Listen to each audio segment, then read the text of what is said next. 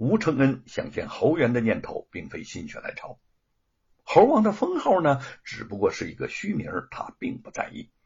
但是见侯元则大不相同了，这是他想为猴子们所做的一件踏踏实实的事情。他们惨遭无辜的杀戮，又经此次劫难伤了元气，自己若不救助，天下还有谁人救助呢？大猴王为救他而死。美猴王更是屡次在危难时刻救其脱险。对于猴子，他的感情之深，常人极难体会。陈龙将姚老大搭救黄素娥，又要浪迹江湖的事儿告诉了他，他更加感到了缘分的奇妙。如陈龙所说：“你和猴子有缘，我和你有缘呐。”陈龙听说他要回山阳县建造猴园。愿意随他一同前去。我有的是力气，一个人能顶两个人用呢。看着他呵呵憨笑的样子，吴承恩的眼前不由得幻化出沙和尚的影子。严嵩派人给他送来书信，软硬兼施的写道：“你屡次冒犯老夫，罪不容恕，但老夫念在你是才子的份上。”给你指出一条生路，即只要你把《西游记》中有关白骨精和牛魔王的章节给删掉了，重新再写《西游记》，老夫心存善念，就既往不咎了。吴承恩以天生美猴王，武之不可夺，一句轻轻回复，又将严嵩气的是杀机涌起。李春芳得知此事后，不免有些责怨，承认呐，你做事情有些鲁莽啊，你不该那样措辞强烈的给严嵩回信，你这样写无异于火上浇油，你知道吗？吴承恩坦然无惧，李春芳又劝道：“一切祸端呐，都是因你写《西游记》这部书所引起的。”你把严嵩和罗万金写成了十恶不赦的妖魔鬼怪，而且愈演愈烈，以致罗家和你为仇作对大半生。严嵩呢，也对你恨之入骨，处心积虑的置于你死地。这句话中隐隐有埋怨之意。吴承恩听得心下一动，李春芳已经变了。当年两人相交之初，这位好友曾力赞他在书中辱骂恶人，在龙兴寺劝他做官，也曾约定，如若做官，一定做好官，不屈于强势。如今他谨小慎微，连傲视恶人的勇气都没有了，又谈什么不屈于强权呢？两个人有些僵持，玉凤忙打了个岔，将场面圆过。待李春芳走后，这吴承恩神色惆怅。哎，春芳变了，已经没有当年的豪气了。相公，这也是人之常情。官场啊，终究和写书走江湖不一样。照我看呐，人家并没有反对你，呃，坚持公道。是啊，可是我感觉他现在有些惧怕严嵩。嗯。也难怪了，老贼朝中一手遮天，连皇上都不怎么约束他。春芳不想得罪他，那也是对的。这个朋友越走越远喽。玉凤不愿他在这个问题上纠缠更深，委婉的说：“相公，我在想，无论是什么样的朋友，我们在这儿啊打搅了那么久，给人家带来了诸多不便。”还不如啊，咱们及早回山阳县呢。离家那么久，他很想念凤毛和叶云，也想早日回到山阳县，只是担心吴承恩重伤出狱，不知道能否撑得起长途的跋涉。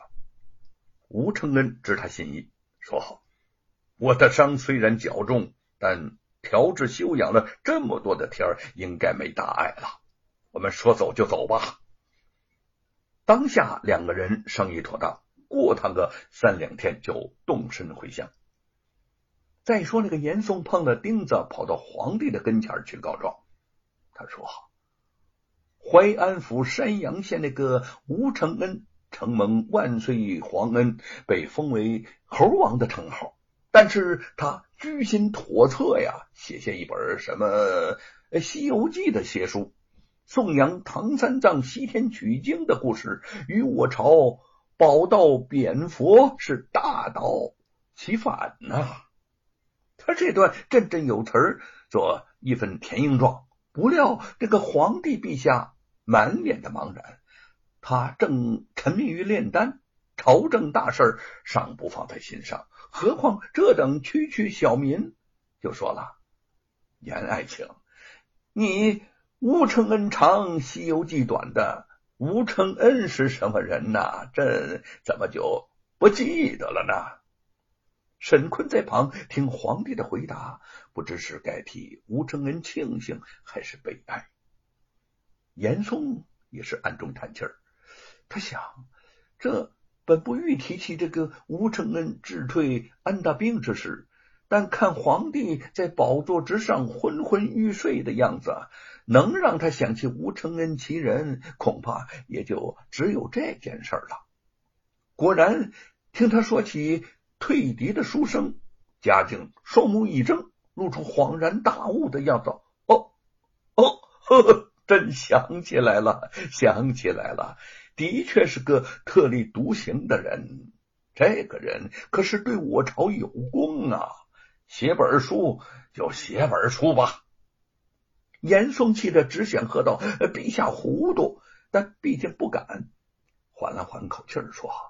呃，这个写书本无大罪，可是大嗯，他在书中大力的宣扬以小犯上之举，意在鼓动百姓犯上作乱。似这种用心险恶之徒，如若不严惩，将酿成大乱，危及大明的江山社稷。应该将他抓捕下狱。封存散传在民间的邪书《西游记》。皇帝听他长篇大论，有些不耐烦。见他执意要抓人，遂敷衍着说：“哦，竟有这样的事！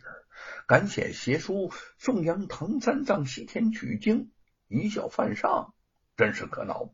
不严惩，成合同体啊？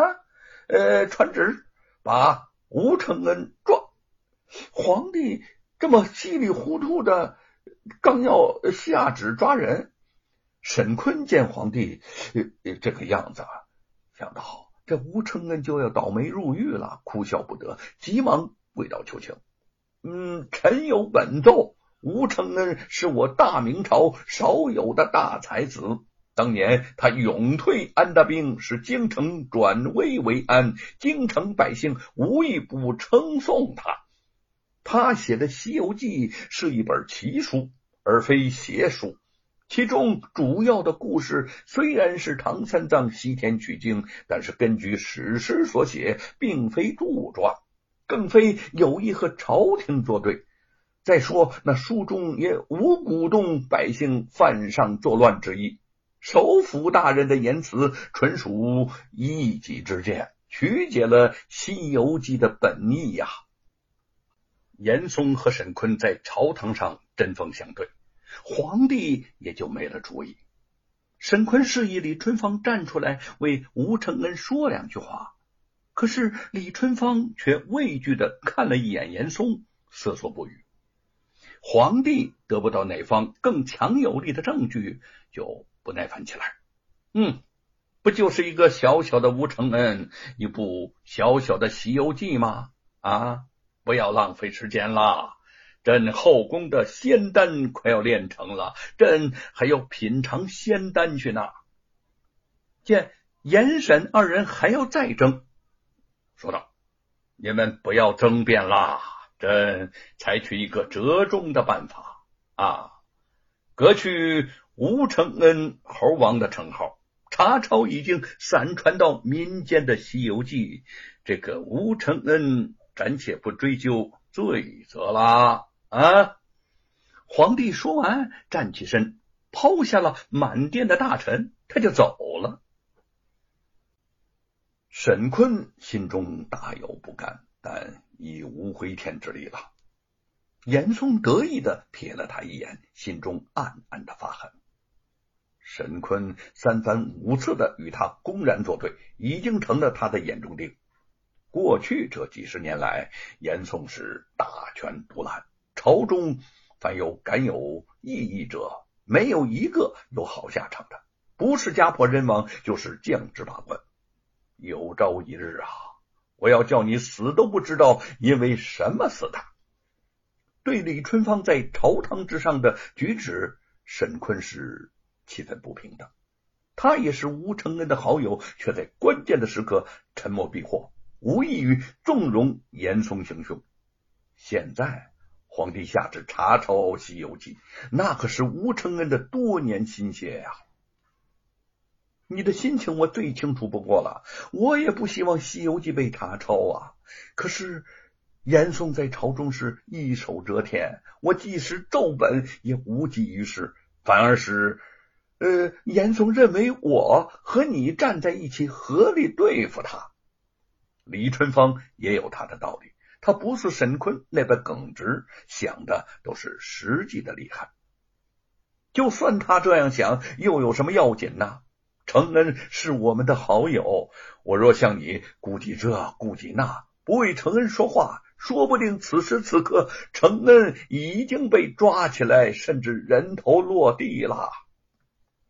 沈坤忽然觉得眼前的好友有些陌生了，他不想再听李春芳的解释之词，转身扬长而去。